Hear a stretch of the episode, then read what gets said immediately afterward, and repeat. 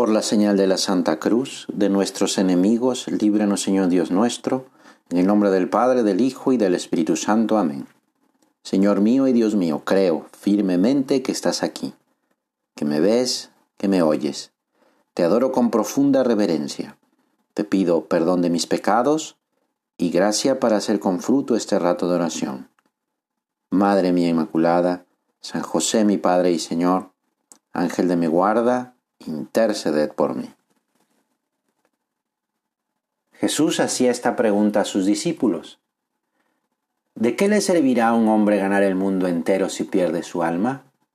¿O qué podrá dar para recobrarla? Hoy en día todos buscamos el éxito, pero ¿hasta dónde llega esa meta? Es decir, para mí, ¿qué es el éxito? Porque si para mí el tener éxito se refiere solo al éxito humano, a lo material, descuidando mi alma, sin tomar en cuenta que precisamente tengo un alma sobrenatural, entonces me estoy quedando corto. E incluso, como nos pregunta Jesús, puedo poner en riesgo que se pierda mi alma y con mi alma toda mi persona. ¿Cuántos ejemplos hay de personas que tienen mucho éxito humano, artistas, cantantes, deportistas, pero que sus vidas terminan en la tristeza, en la soledad o incluso en tremendas tragedias? Dice un gran santo de los primeros siglos del cristianismo, hay que procurar que el pensamiento se tranquilice. No es posible que los ojos, si se mueven continuamente de un lado para otro, de arriba hacia abajo, vean con claridad los objetos.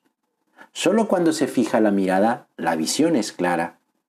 Pues del mismo modo, es imposible que la mente de un hombre que se deja llevar por las infinitas preocupaciones de este mundo contemple clara y establemente la verdad.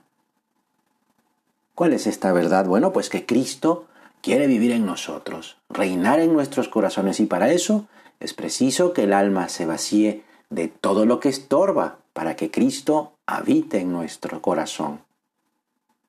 No hay santidad sin renuncia y sin combate. Por eso es necesario, como dice el Señor, morir a nosotros mismos. Mi vivir es Cristo, dice San Pablo, y el morir es una ganancia mía. Morir es nuestra ganancia, morir para vivir. Pero se refiere a morir al hombre viejo, morir al pecado. Es lógico que esto sea así, ya que Jesucristo nos salvó por medio de la cruz y todo el que desea imitarle e identificarse con él ha de recorrer el mismo camino. Si alguno quiere venir en pos de mí, niéguese a sí mismo, tome su cruz y sígame. Y la cruz se presenta en nuestra vida de muy diferentes maneras, como enfermedad, pobreza, cansancio, dolor, desprecio, soledad. Hoy podemos examinar en nuestra oración cómo es esa disposición ante la cruz nos dejamos con frecuencia llevar por la queja, el enojo ante las contrariedades. Damos gracias a Dios también por el fracaso, el dolor, la contradicción. Nos acerca a Dios estas realidades o nos separan de Él. Nuestra vida pues lleva la cruz, el sacrificio, como la vida de Cristo. Pero no creamos que se trata de una vida triste y amargada, nada de eso. Más bien la cruz da gozo, aún en esta vida.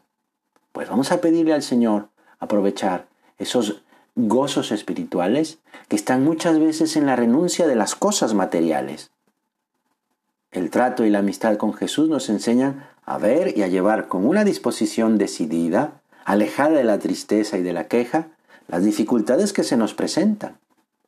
Esas dificultades las veremos igual que han hecho los santos, como un estímulo un obstáculo, sí, pero que es preciso saltar en esta carrera que es la vida. Este espíritu alegre y optimista, incluso en los momentos difíciles, no es fruto del carácter ni de la edad. Nace de una profunda vida interior, es decir, de esa vida que Jesús nos da porque habita en nuestra alma. Esta disposición serena, optimista, creará en toda circunstancia un buen ambiente a nuestro alrededor, en la familia, con los amigos, y será un gran medio para acercar a los demás a Dios. Pero para imitar a Cristo es preciso ordenar las numerosas tendencias desordenadas que se encuentran en nuestra alma, la soberbia, la pereza, la concupiscencia de la carne. La virtud de la templanza se encarga de ordenar mi vida interior, específicamente en lo que se refiere al uso de los bienes materiales. La templanza es señorío ante la atracción de los bienes materiales. Es una armonía interior. No seamos personas esclavizadas por las criaturas que solo viven para tener cosas o para satisfacer su comodidad o sus gustos. Hay que estar vigilantes para mantener ese señorío sobre, sobre los bienes. El Señor no quiere vernos empequeñecidos mientras intentamos una felicidad que se basa en la comodidad, en la falta de sobriedad, que nos haría olvidar que somos hijos de Dios. Vamos a tener confianza en la providencia divina sin las preocupaciones de los hombres que no ven a Dios, que caen en la esclavitud de un mañana que quizás ni siquiera van a ver. El desprendimiento de las cosas materiales es fuente de alegría y de paz porque fundamos nuestra confianza en Dios. Mientras que eso, el apego a los bienes de la tierra, produce tristeza y es más, incapacita para tratar a Dios.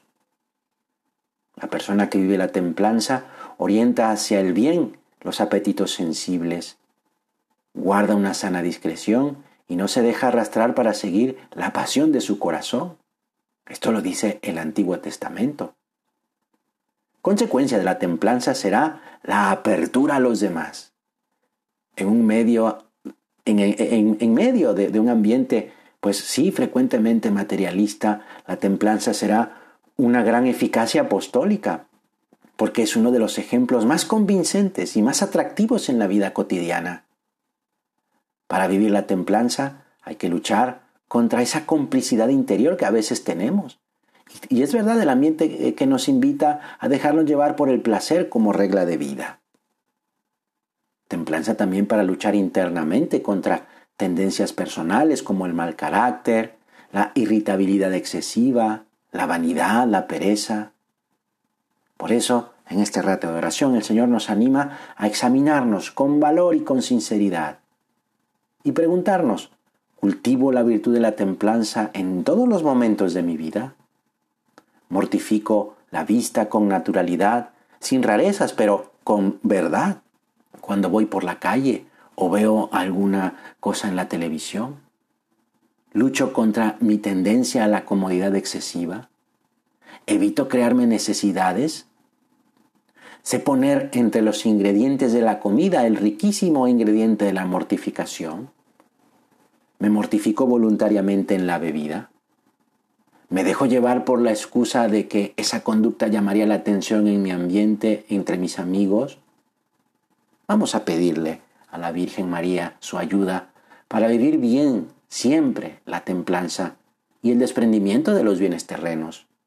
El ejemplo de nuestra Madre será apoyo y fortaleza para afinar en esta virtud y poder dar en medio de este mundo materializado un verdadero anuncio del amor de Jesús entre nosotros.